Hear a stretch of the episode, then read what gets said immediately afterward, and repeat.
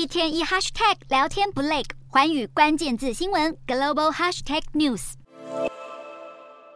美国总统拜登将与国会领袖会面，就债务上限问题进行第二轮协商。美国众议院议长麦卡锡认为，双方距离得出结论还差得很远。但另一方面，拜登却表示，对与共和党达成协议感到乐观。市场持续消化拜登与麦卡锡发言，评估债务上限谈判。美股四大指数全数收高。道琼指数上涨四十七点九八点，收三万三千三百四十八点六零点；纳斯达克上扬八十点四七点，收一万两千三百六十五点二一点；标普五百微涨十二点二零点，收四千一百三十六点二八点；非版指数上扬七十九点八零点，收三千零五十二点六四点。欧洲股市方面，投资人仔细评估最新企业财报，并衡量货币政策前景。欧洲三大股市小幅上涨。英国股市上涨二十三点零八点，收七千七百七十七点七零点；德国股市小涨三点四二点，收一万五千九百一十七点二四点；法国股市微涨三点三六点，收七千四百一十八点二一点。以上就是今天的欧美股动态。